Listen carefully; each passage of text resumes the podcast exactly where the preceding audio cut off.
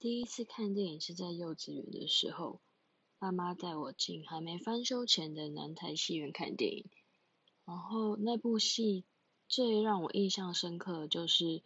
我中间虽然睡掉了一大半，但是中间片段的看到